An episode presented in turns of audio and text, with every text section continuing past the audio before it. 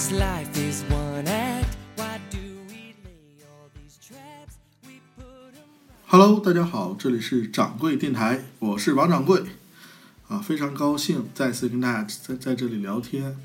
呃，今天呢是一期特别的节目，为什么说它特别呢？因为在我录这个节目的当下，我还没有想好我要录什么内容啊。呃，今天呢是现在的时间呢是一个阳光明媚的上午，掌柜的坐在窗台前呢，呃，看着窗外的景色，呃，在想我是不是要录一期节目啊？不然的话，大好的春光就浪费了。呃，可是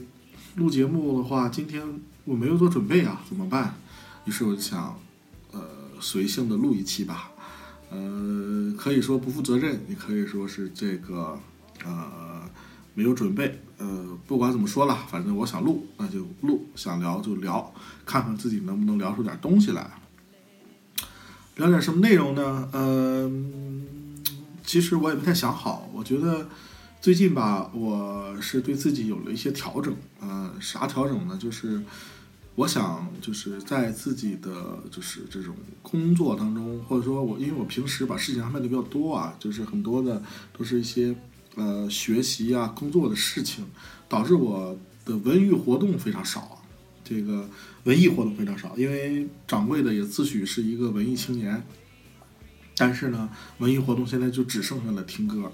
啊，所以非常单调和枯燥啊，所以呢，我就特意给自己安排了几场电影，嗯、可以先聊聊最近看了几个电影吧。其实最近看的电影也不多啊，因为那个年前看了一个，年后看了一个，年终本来想看，结果过年期间掌柜的生病了，然后连门儿也没出，所以憋在家里只能看《乡村爱情》啊，没办法，这个电影的话，先聊聊我年前看的那部电影吧。年前呢，我看的是一部这个嗯科幻大片儿，叫《降临》。啊，这个电影我在看之前呢，是在网上有看过一些口碑吧，别人推荐，就是说，呃，首先说这个《降临》这部电影改编自这个科幻小说作家，好像叫姓蒋什么东西的，蒋特吧，还是叫蒋什么东西？他的一篇科幻小说叫《你一生的故事》，由此来改编的。首先，这个故事在科幻迷当中呢，呃，地位挺高，大家觉得非常不错。另外呢，就是嗯，这部大片它的这个场景啊，以及拍摄，据说也相当的棒啊，呃，所以呢，呃，才会有有有有有有推荐，据说这个电影值得一看，值得科幻迷一看。掌柜的呢也自诩为一个科幻迷啊，因为我也看了很多科幻的小说，比较喜欢，所以我觉得哎，这个符合我的口味，于是我就去看了一下。整体来看，我看的感觉是什么呢？就是首先说一下这个片子啊，可能有一点剧透啊。如果说不想听剧透的人，可以现在关掉了这个节目啊。这个片子大概讲的就是突然间地球上降临了很多 外星的设备啊。之所以说设备呢，因为它并不能说是一个外星战舰或者说飞船，它只是战舰或飞船的一部分。它大概大概几十个降临在世界的各个地方，然后呢，呃，很多人呃都会去这个呃去去就都看到了它，然后它的降临呢，嗯，这里边还有一个概念啊，这里边有一个什么概念，就是这个设或者说我它降临的这个东西，咱们现现在简单理解为它是一个嗯装置，这个装置非常的巨大且静默。啊，这点很重要，静默这点很重要，它给人一种非常压抑的感觉，就是它的形状呢是在电影里的形状呢是一个半切面的椭圆，你可以理解为一个椭圆，比如说橄榄球，那么你从你竖着从中间切开，那么其中的一半就是这个装置，啊，这个装置呢是一个非常大且黑颜色呢发黑发灰的这么一个深沉的颜色，静静地浮在半空中，距离地面有一定的距离。然后呢，如果你看到这个东西，或者说走进这个东西，它会给你一种非常大的压迫，就是我说的静默的这种感觉，压迫力非常强。然后这个东西，呃，我觉得，我觉得作作者或者说导演他也刻意的去营造了这种，呃这种这种呃这种就是静默的氛围，让民众感生产生恐慌，甚至一些宗教的一些东西出来。就是当人们发现有这种奇怪的东西降临在世间，且它静默的在那里，好像在向人类示威，也好像在向人类施压，而人类拿它却束手无策，只能围着它观察。而政府或相关机构并没有给出相应的解答解释，说它是干什么的，来干嘛，是有敌意还是善意？那么人类呢就开始恐慌，在电影里边的话，嗯，有美国地区就很多地方就打砸抢吧，就是抢超市啊，这个抢劫呀、做一些嗯、只有世世界末日要来了，我可以做再不做坏事就不能做了这种事情啊，一片恐慌，人类一片慌张。而这时候呢，这个主角就是这个女主角，她出现了，她是一个语言学家啊。这个故事实际上就是讲呃官方呃想跟这个降临到地球的这种装置里面的外星人、外星生物接触，但是呢。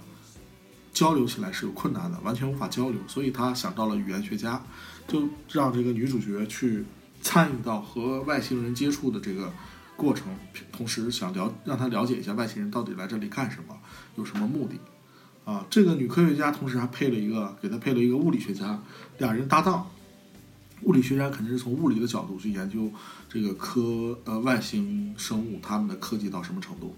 啊。于是呢，这个这个 CP 党就去呃观察和呃这个嗯这个降临的这个装装备设备去交流，以及和里面的外星生物去交流。啊呃，外星生物的造型也非常奇怪啊，这个是我之前没有想到的，就是嗯，我觉得这里边这个电影有好几个没有想到的地方。第一个没想到的就是这个外星生物的 造型。如果你没有看过小说的话，完全不知道，它其实就是一个可以理解为一个大的章鱼，但是呢，它的上半身是一个筒子状的东西，特别的筒直挺，并不是章鱼那样那样的，而它有很多的跟章鱼须一样很多的触角，然后大概是七个，所以在小说里叫七只桶，在电影里好像也叫七只桶吧，还是叫什么东西？大概就是七只桶。七七个肢是肢体的肢，就有七个肢体的这么一个桶状东西，这是人们给它的一个定义啊，这是我没想到的一点。第二点没想到是一个科幻片竟然拍出恐怖片的感觉来，这就是我说的导演用那个静默给人的那种震撼。就是这个，嗯，当当这个主角第一次去接触这个外星装置以及外星人的时候，当时的那种呃这个外星装置，它给人类的那种压迫感。非常强大，再配上当时的那个背景音乐，啊，不知道这个背景音乐是谁谁做的，但是真的是非常棒。配上那个背景音乐，加上这种压抑的感觉，让你就产生了一种呃特别，我在看电影院看的时候特别的压迫，特别的紧张，而且的话会有一点点的害怕，因为它每当这个静默的东西出现的时候，它会有一个嗡一个非常宏宏大且压抑的声音出来，然后还非常紧张。让你在感官，就是听觉、视觉双重刺激下产生一种害怕的情绪，这是我当时观影的一个感受吧。这是我没有想到的，看科幻片竟然看的还挺害怕啊。嗯，第三个没想到的是，我本以为这是一个和外星人接触、了解外星人科技以及了解他来干嘛的一个事情，没想到他最终实际上是讲了是，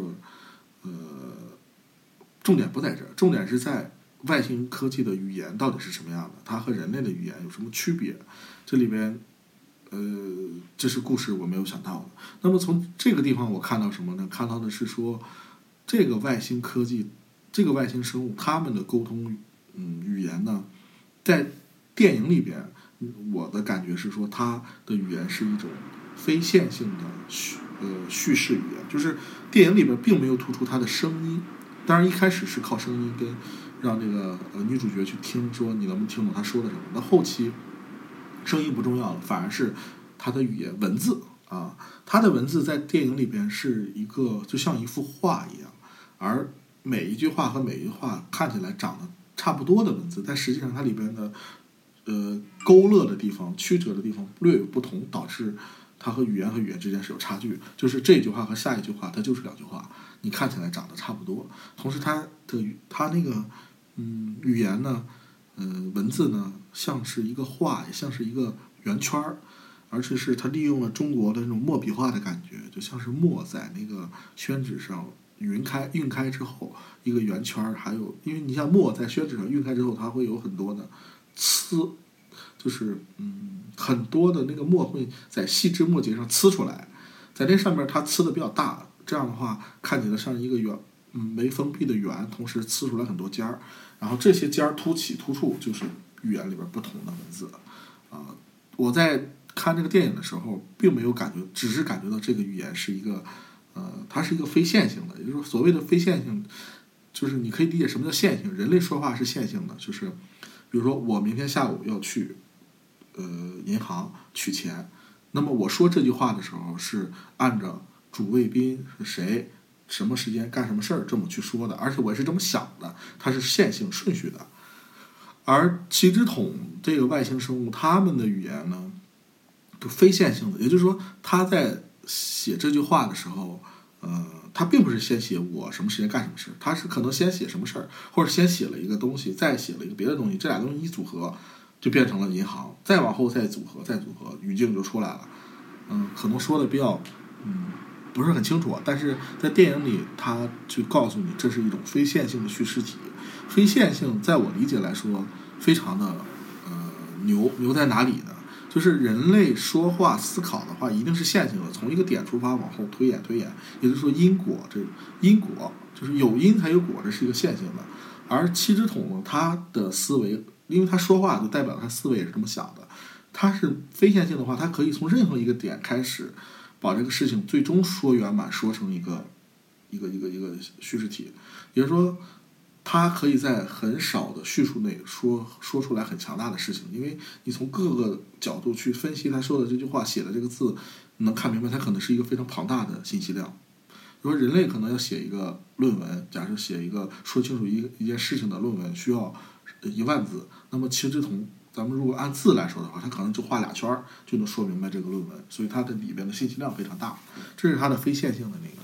东西。好，我们回到电影，电影。整体来看的话，嗯、就我说的几个三个没有想到，让我觉得看完之后呢，还是有所收获，但是呢，又有点一头雾水。为什么说一头雾水呢？我看电影的时候是没有看过小说的，所以我不太理解他为什么在里面总是穿插他女儿的故事。一开始我以为他女儿就是死了，因为他他在回应他女儿死了，然后呢，他和这个物理学家产生了爱情。然后我在想，他和物理学家产生爱情的话，他的女儿怎么办？哎，竟然发现他和物理学家产生爱情里边没有他女儿的事。原来他一直在回忆他女儿，但是他女儿还不存在。这个这个这个叙事就非常的奇怪了，就好像是他一直在预知未来，他好像知道未来的事情。最后的结尾说：“我知道未来是什么样的，我会有一个孩子，孩子在我身边健康的成长，非常快乐。最后孩子死了，那么我我既然知道这个未来，我还不要不要和这个男人结婚，生下这个孩子？”最终女主角选择的是知道未来，但也去遵从未来的发展，还是和这个男主角好，然后结婚生子啊！但是我没太明白他为什么是这么一个东西。后来我就看了这本书啊，这也是因为我年前看了电影，年后看的书。看看书的过程中，我大概明白了，原来这个电影要是从书的还原角度来说，还原度非常不高啊。因为书里边讲的是什么呢？书里边也是说。书的名字叫《你一生的故事》，可不叫降临，也是说啊，大体脉络是一样的，这是外星生物降临到地球，给人们产生恐慌，然后呢，呃，这个语言学家去和外星生物交流。书里面大量的篇幅讲的是这个语言学家和这个外星人交流的时候，他们语言之间的困惑，以及这个这个女主角她怎样一步步的感觉出来，原来外星人的叙事风格是这种非线性的。啊，我是看了书才明白，原来非线性的这种文字，它蕴含了很大的智慧和信息量。很大的智慧是什么？就是因果关系和预知未来。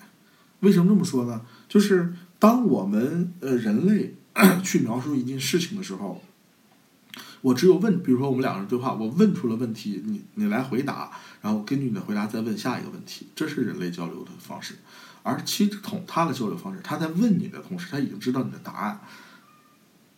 很奇怪啊，他问你的时候，他已经知道你的答案，而且他还会说出来的问题，然后你回答之后，他会接着再去问第二个问题，他也知道你的答案，所以他的叙事完全不是线性的，他可能先说出你的结论，再说出他的问题，然后你你跟他你了解了他的问题之后，你再回答，再暗合他当时说的结论。这个说的可能有点抽象，嗯，举例来说，他可能完全知道，呃，和人类交流，人类想的是什么，但是他还愿意和人类交流，很奇怪，不是？就是在书中 说到最后的时候，那个七只桶要求和人类交换礼物，那么人类呢就想，既然交换礼物的话，我们能不能获得七只桶的这种高科技的东西？然后人类给他们什么东西呢？是不是他会不会想要人类的高科技东西呢？这个是人类官方去想的事情。这个女语言学家其实心里边很知道，那个七只桶完全知道我们会给他什么东西，但是我们是完全不知道七只桶给我们什么东西。这个时候和七只桶在交流的过程中就很奇怪了，七只桶知道我们要给他什么，但是他还会问你们给我什么，然后我们给了他，然后我们会问你给我什么。很多时候其实同事把我们给他的东西反过来给我们演示一遍，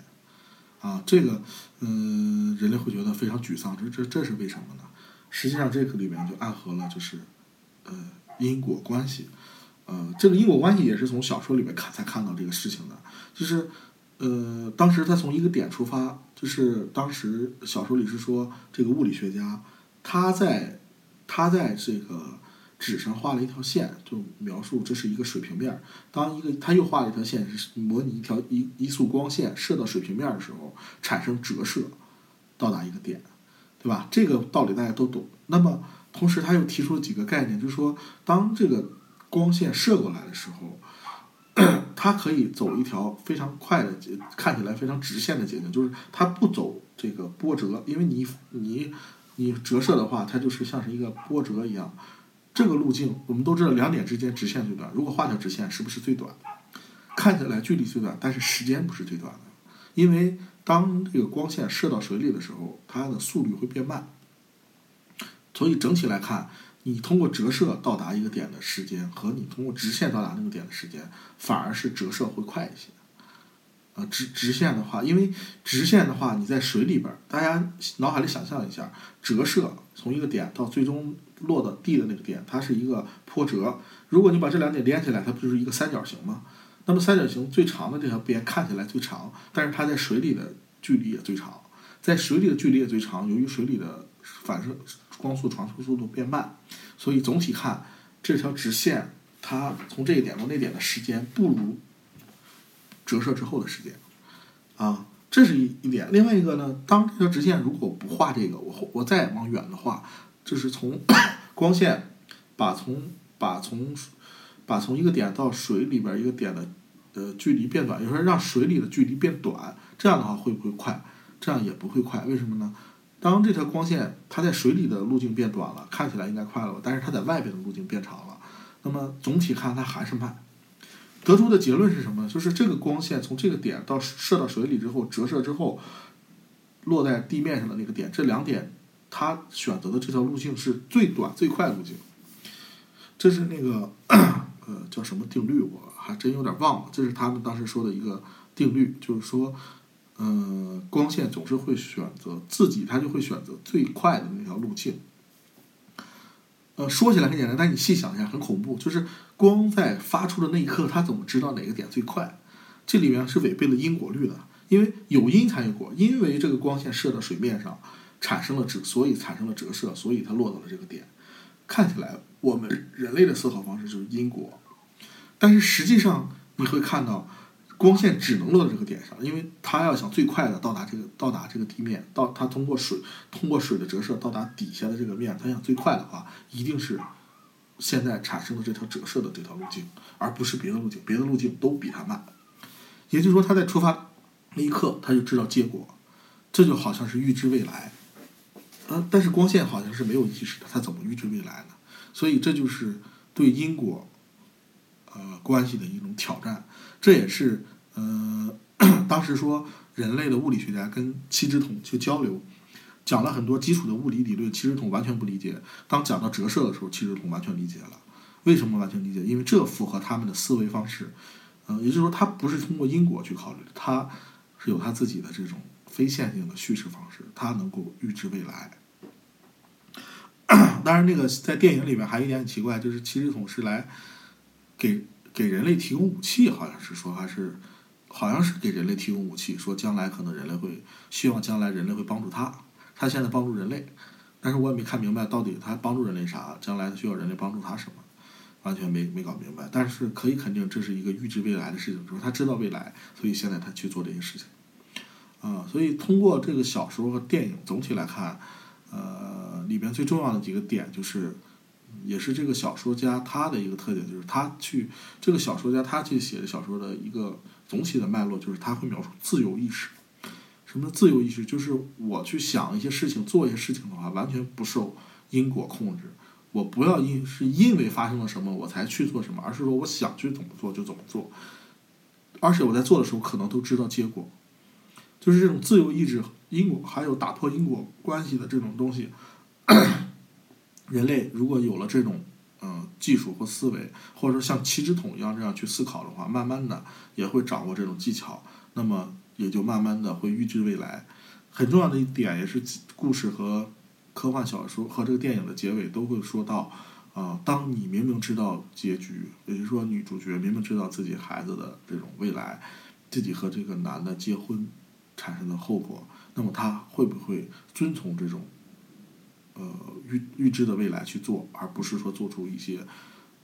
我明明知道结果，但我不想要这个结果，我选择做别的选择，那他还是会坦然的去面对，这是一种境界吧。我暂时还没有太理解这种境界，但我觉得他可能是这个小说更想表达的意思，就是我知道未来，但是我依然不会因为因果关系去考虑这个事情，而是说它是我必将到达的那个点，我必须要这么做。这是我啊讲了这么多，其实是我看这个电影的一个感受吧。就是首先这个电影还是值得推荐的，它的几个想不到，让我觉得在感官上、视觉上、听觉上有很大的一个享受啊。那么年后也看了一个电影，这个简单说一下吧，这个电影就《西西游二伏魔篇》啊。这个我去看它是完全因为西游西游的那个上一部周星驰拍的那个《西游西游伏魔录》吧。啊，降这这篇叫《西游二降妖篇》，上一篇好像叫《西游伏魔录》，好像是这个意这个名字。上一篇电影的话，给我的感触很深，呃，它是一个西游篇。我第我看了好几遍，就是这个上一部电影。第一遍看的时候觉得，哎，这还竟然是一个恐怖片儿，啊、看起来挺害怕啊、啊第二遍看的时候，觉得里边有很多寓意和深意。我记得是文章演的唐僧，然后他怎么去找到那个，怎么去引发出他去想许下一个宏大的愿望，让人类过上更好的生活，呃，去取经。然后里面有很多寓意的故事，以及拍了很多特效和一些嗯和中国神话去结合在一起的一些表演，非常符合呃中国那个神话体。就小时候看的那些神话故事，想到的那些场景，在电影里反而会实实现了。比如说那个独角大仙的那个大脚丫子，我的印象很深。还有猪八戒开的那个烤乳猪的店，里边包的都是人，给我的这种震撼。所以基于那部电影的话，我非常想看《西游二》啊，所以呢，我就看了《西游二》。《西游二》呃，简单我刚看完啊，没有细想。简单来说的话，我觉得这个《西游二》呢，不如《西游一》，因为这是我第一遍观影的效果吧。因为第一，呃因为《西游一》的话，我我是嗯、感觉它拍的也不错，而且有寓意、有寓意、有深度。《西游二》的话，目前来说，我只是看到了它。嗯，也有一段爱情故事，也有一个要打破自己的这种心魔，而且还里边还有碟中谍、反间计这些东西，但是他 没有看到那种寓意和深度，包括后来的三个如来打悟空，然后真如来把那个金鹏就是就是九头九头鸟九头鹰吧，给给给收服，应该是我记得小说里叫金鹏金雕还是金鹏什么东西，反正。这个故事看起来就比较朴素了，也许我还没有看到更深的点，啊，从我现在看的点来说，就比较朴素，然后效果还行，三 D 的效果起来是比第一部比《西游一》的那个好很多，啊，当然这也是徐克导演拍的作品呢，里边有很多徐克做导演作为一个怪才拍出来的作品呢，也非常的怪，呃，很多效果和想想法也天马行空。从效果和想法来看，我觉得这个电影可以评为八分，嗯，就说十分满分的话，就效果和一些创意想法来看可以评八分，但是从的寓意和深度来说的话，我觉得五分都不到，反正我没有想到太多的东西。呃，因为这个电影目前我只看了一遍，想了也没看过小说，所以和上一部电影比的话，可说的内容就真的是不多啊。但是这个电影还是值得推荐去大家去看的，至少它在国产电影来说，把我们很多小时候对于科、对于这个呃神话、鬼怪的一些想法进行了刻意的还原，以及它结合了现代的一些东西，嗯、很有创意的场景和故事吧，可以说。呃，推荐大家去看这部小说，呃，这部电影。呃，简单说一下掌柜的，聊完电影的话，我想先休息一下吧。呃，呃，进一首歌，啊，进一首歌呢，呃，歌手回来，歌回来之后呢，我们再继续聊。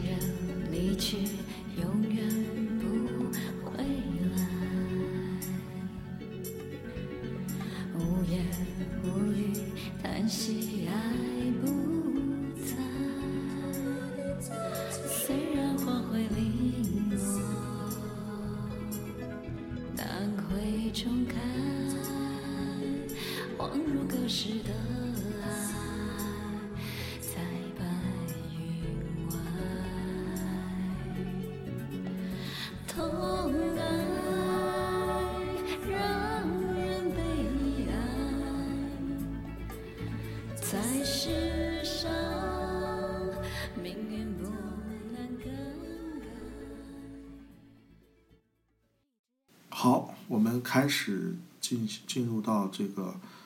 聊点下边聊点别的东西啊，聊点啥呢？刚才聊完了电影，我想聊一下我最近看的呃一部小说吧，呃，就是最近刚刚把最后一点看完，就是我一直在看的，呃，阿西诺夫阿西莫夫的这个《基地》系列最后的一部分，就是《机器人》三部五部曲，最后这么几章，最后这么一部小说。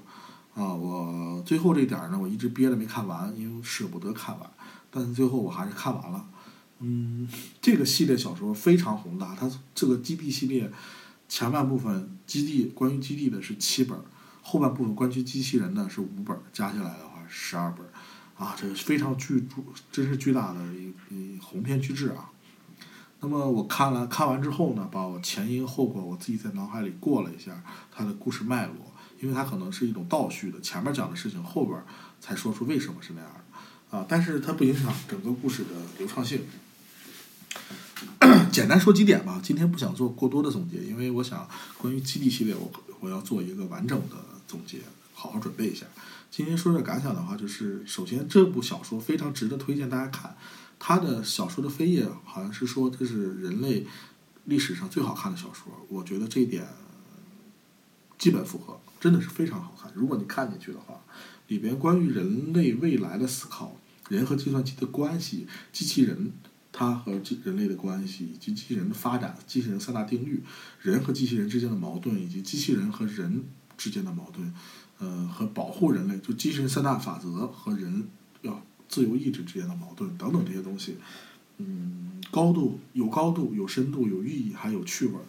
啊，这篇小说，嗯，虽然很长，但如果你是一个能够看得动长篇巨制的人，你是一个喜欢科幻的人，这一系列的小说完全推荐大家去看，非常的好。简单来说，就是作者定义了机器人学三大定律。呃，第呃第一条就是说，机器人不得伤害人类，或因不作为使人类受到伤害。啊，第二条是机器人不得那个呃不得呃必须遵在不违背第一条的基础上，必须听从人类的命令。啊，呃，第三条是不违不违背第一条和第二条的原则上，机器人要学会保护自己。啊，这三条来看的话，第一条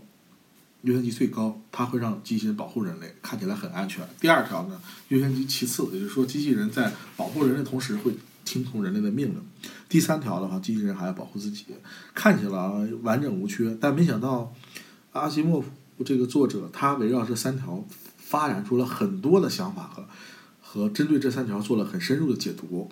这是我完全没想到的。就看起来这么简单的三条，细琢磨里边是道儿太多了。比如说，机器人 要保护人类，那么当一个人要杀另外一个人的时候，机器人是要保护谁呢？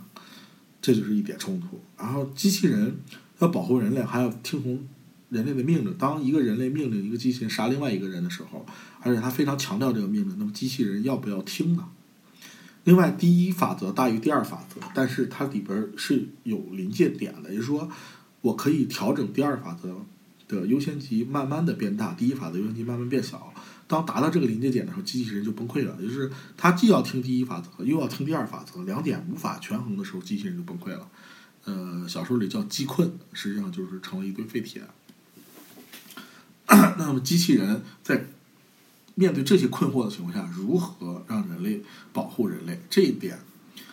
机器人有一个里边的一个非常主角的机器人丹尼尔做了很多的想法。当然，他也是和人类配合当中学会了人类思考问题的方式方法。因为人类非常伟大，为什么人非常伟大呢？我虽然发明了人类发明了计算呃机器人，机器人帮助人类做很多人可能还做不到的事情，但是人类的思想以及分析问题、解决问题的方式方法比机器人先进很多。因为人是一个既理性又感性的动物，而机器人只有理性。所以，当机器人学会了人类感性的思考去和一些方法的话，面对困难怎么去突破？他和那个机器人里边的主角和机器人丹尼尔和人类这个伊利亚这个人类之间的友情，以及他们俩办了很多事情之后，他掌握了很多人类的思考的方法，这才推导出来小说里边最精彩的部分，就是他从机器人三大法则的基础上推论出了机器人第零法则，凌驾于前三个法则之上。这里可以透露一下，第零法则是说，机器人不得嗯那个伤害人类整体，或因不作为使人类整体受到伤害。呃，然后后边的法则，后边的三条法则依次作为修改，比如说第一条法则改为，呃，在不违背第零条法则的基础上，机器人必须保护人类，呃，或者是因不作为使人类免除，不能因为不作为使人类受到伤害，往后以此类推。他加了第零法则，就非常的完美了。为什么呢？当他遇到了说一个人杀一个人，或者一个人命令他去杀掉另外一个人的时候，他不会困难了，因为他会站在人类整体的角度去考虑，这对人类整体有益还是无益。如果对人类整体有益，他会干掉毫不犹豫的干掉另外一个人，而使人类整体不受伤害。所以他就变成了一个守护人类，去扩展扩张整个银河系的一个守护神。这个小说，哎呀，太丰富太精彩了，我真的觉得有时间我再看一遍，推也推荐大家去看。嗯嗯，说完小说呢，嗯，再聊啥呢？再聊聊聊聊赵雷吧。赵雷呢是最近呃非常非常火啊，站在了风口浪尖的一个民谣音乐人，同时他也起到了把民谣音乐带入到广大呃人民群众视野的这么一个作用。我在朋友圈里经常会看到有人说，哎，我今天才知道，原来赵雷的《成都》这首歌这么好听。还有人说，哎，听了这首歌有一种泪目的感觉，等等吧。我觉得赵雷这个事情，它完全是一个现象，但是一个是一个不太好的现象。啊，当然我不是说啊，我喜欢这个歌者歌手，然后他火了，我会不高兴，我想偷偷的喜欢，不是这样的，我并没有这种想法，而是觉得赵雷这种现象有炒作，这个炒作不是赵雷炒作，而是媒体在炒作，媒体是需要话题的，因为我现在也是做媒体，我非常知道媒体缺的是内容，赵雷呢就是一个自带内容产生者，他有话题，有想法，而且。有有可炒炒作的地方，有有点，因为人类现现在就是普通老百姓和广大人民群众 面临一个问题，就是我周边就有很多人这样的，就是他听歌有自己喜欢的歌手，但是他不成体系，就是他可能随意的听，我打开电台，打开音乐随机播放就能就行，就很愉悦，但是他其实也想找到自己那个点，但是找不到。那么赵雷就是非常适合去推广的一个点，让很多人 get 到。因为首先他是一个国语歌者，唱的是普通话，然后他的歌词非常接地气。就拿成都来说的话，呃，什么我和你挽着手啊，手挽着手啊，一直走到什么路灯都熄灭啊，这样的歌词非常接地气，人理解起来困难。再加上民谣这种优美的旋律，或者说嗯这种动听的悦耳的旋律搭配在一起，让人们会产生。容易让人 get 到这个点，这也是为什么赵雷会在朋友圈特别火。是大家没听过赵雷，觉得最近好像就脱离了互联网一样。其实关于赵雷，很早以前我就喜欢他，呃，那个时候听他的那个呃一些歌，比如说《少年锦时》啊，听他的那个呃《三十岁的女人》这些歌，我觉得包括《理想》啊，呃。都还是我觉得从歌词来说非常触动我，因为我现在听歌的话，还真是以歌词为第一要素，这也是刚才我说的人们最容易 get 到的点。那么歌词为第一要素的话，一定是国语，那一定是呃民谣会更能打动人，因为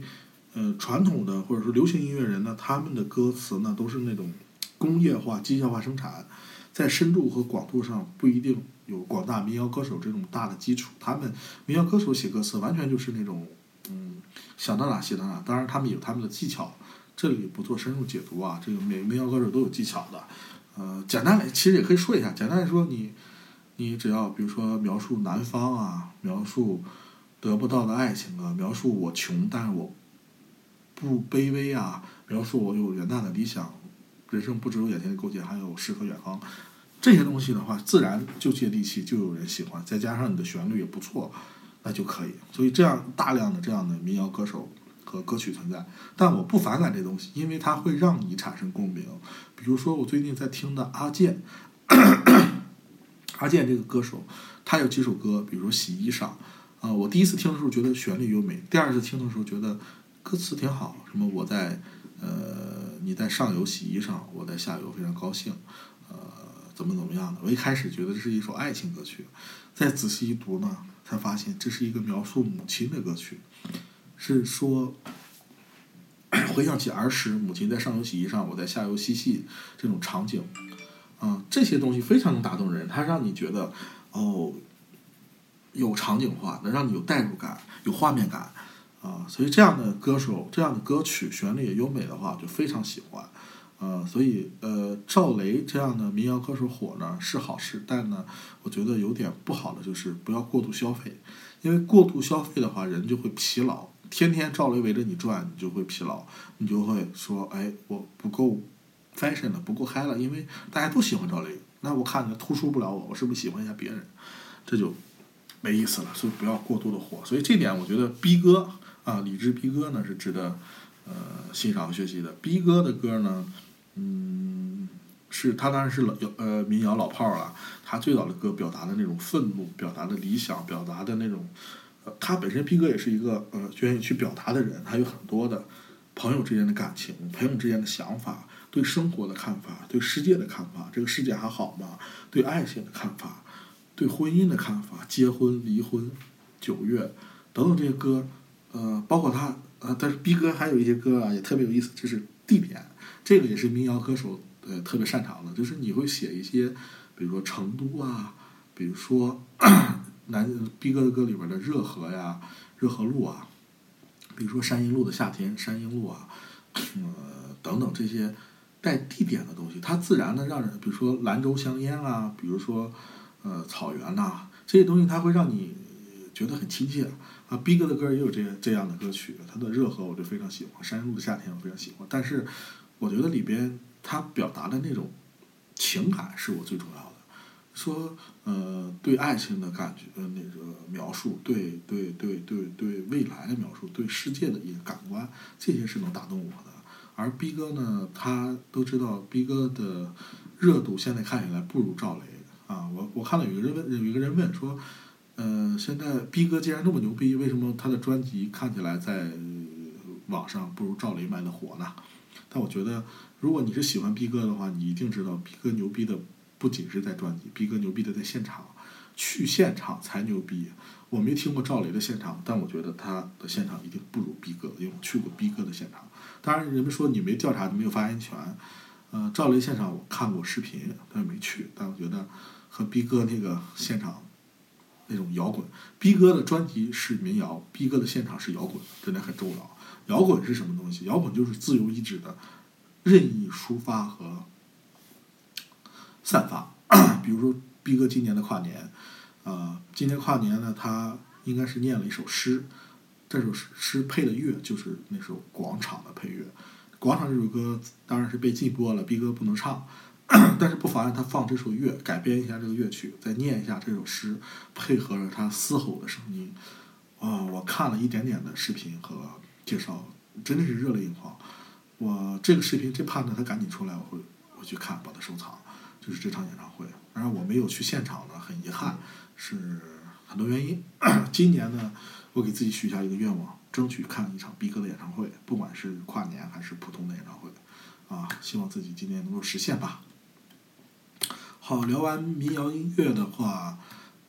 时间也不老少了，那么再聊点啥呢？我想最后，嗯、给大家推荐点儿东西吧，或者推荐点我感觉比较好的东西。呃，像我们在一起这么聊天这么久了，那么我会把你们当做朋友，然后我希望大家把我也当做朋友。有朋友有好东西就要分享。